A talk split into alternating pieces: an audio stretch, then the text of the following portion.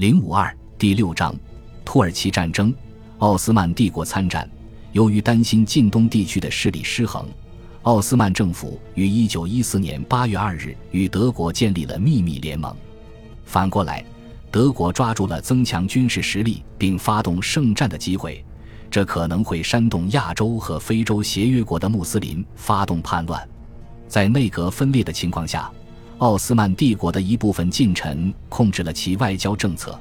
他们认为参与大国政治是避免奥斯曼帝国进一步分裂的一种手段。但讨论到同盟国或协约国哪一方是最佳选择时，他们内部产生了分歧。从某种意义上说，协约国的冷漠态度促使奥斯曼帝国做出了最后的决定。原因是，即使英国支持奥斯曼帝国中立。但青年土耳其党还是无法逃脱丧失领土和财政债务的恶性循环。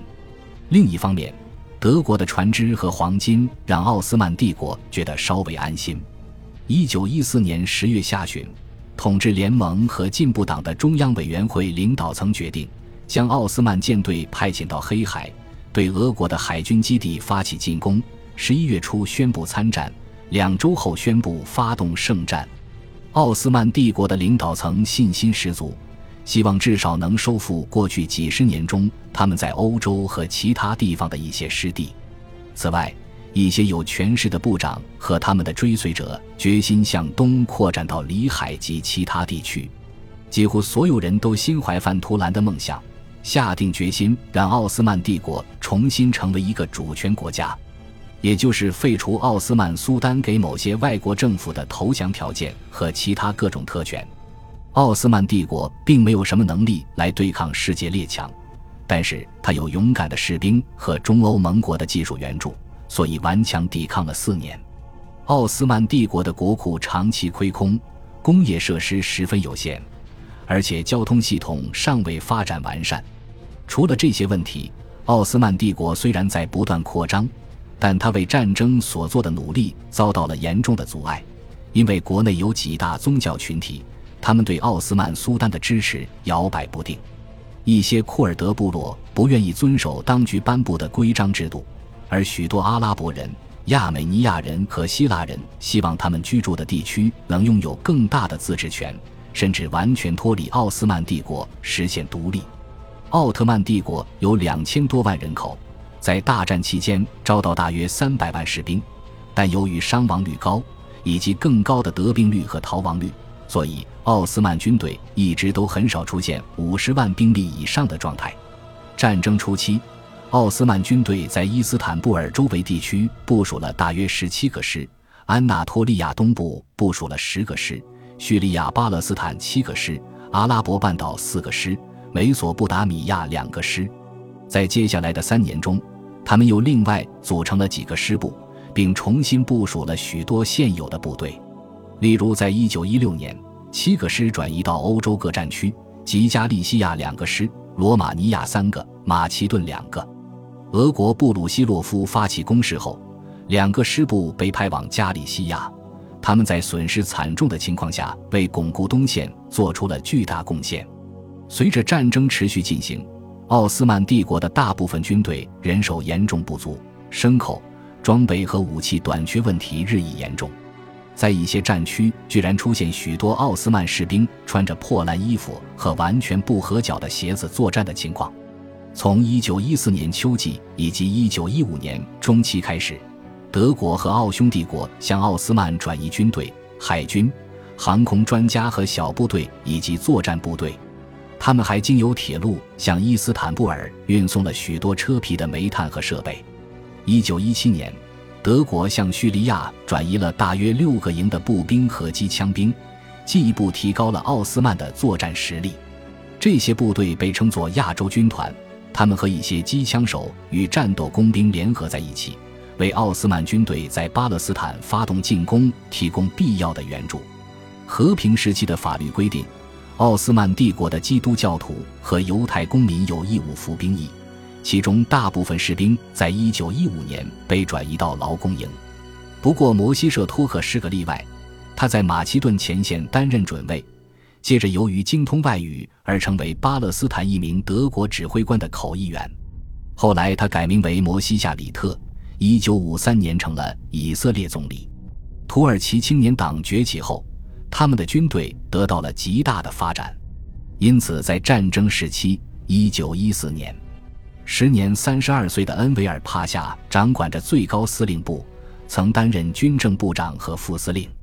虽然几位训练有素的德国军官给恩维尔提供援助并提出建议，包括弗里德里希·布隆萨特·冯·谢伦多夫少将、汉斯·冯·泽克特少将，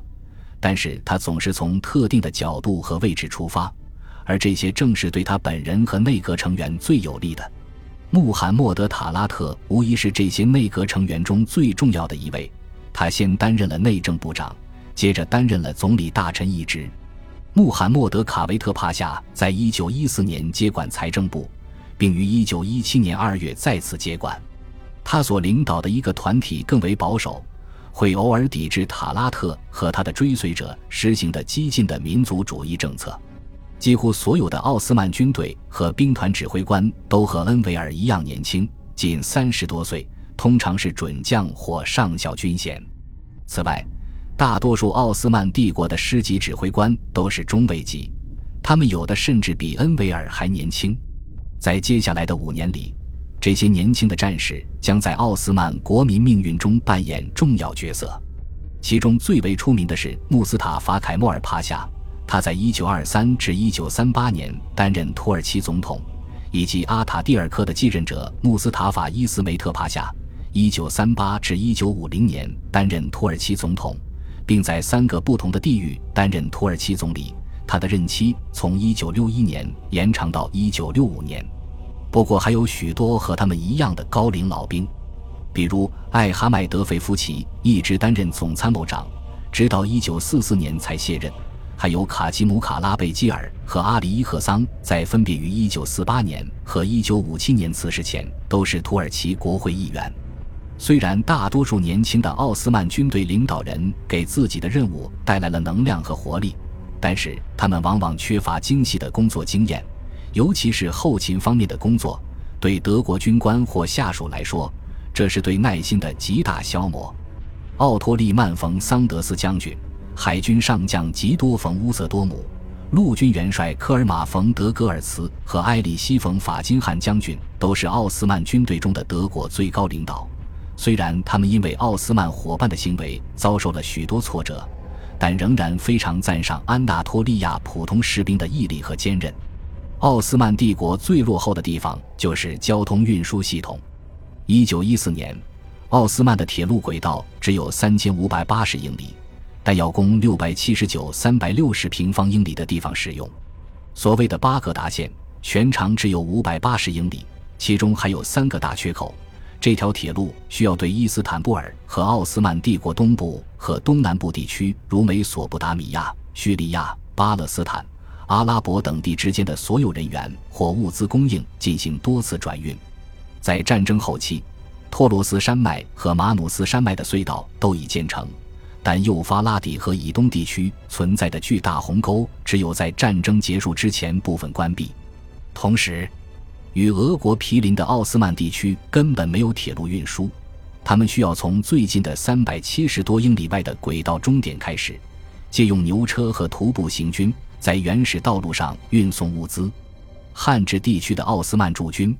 只能依赖从叙利亚延伸到麦地那的一条摇摇晃晃的朝圣铁路，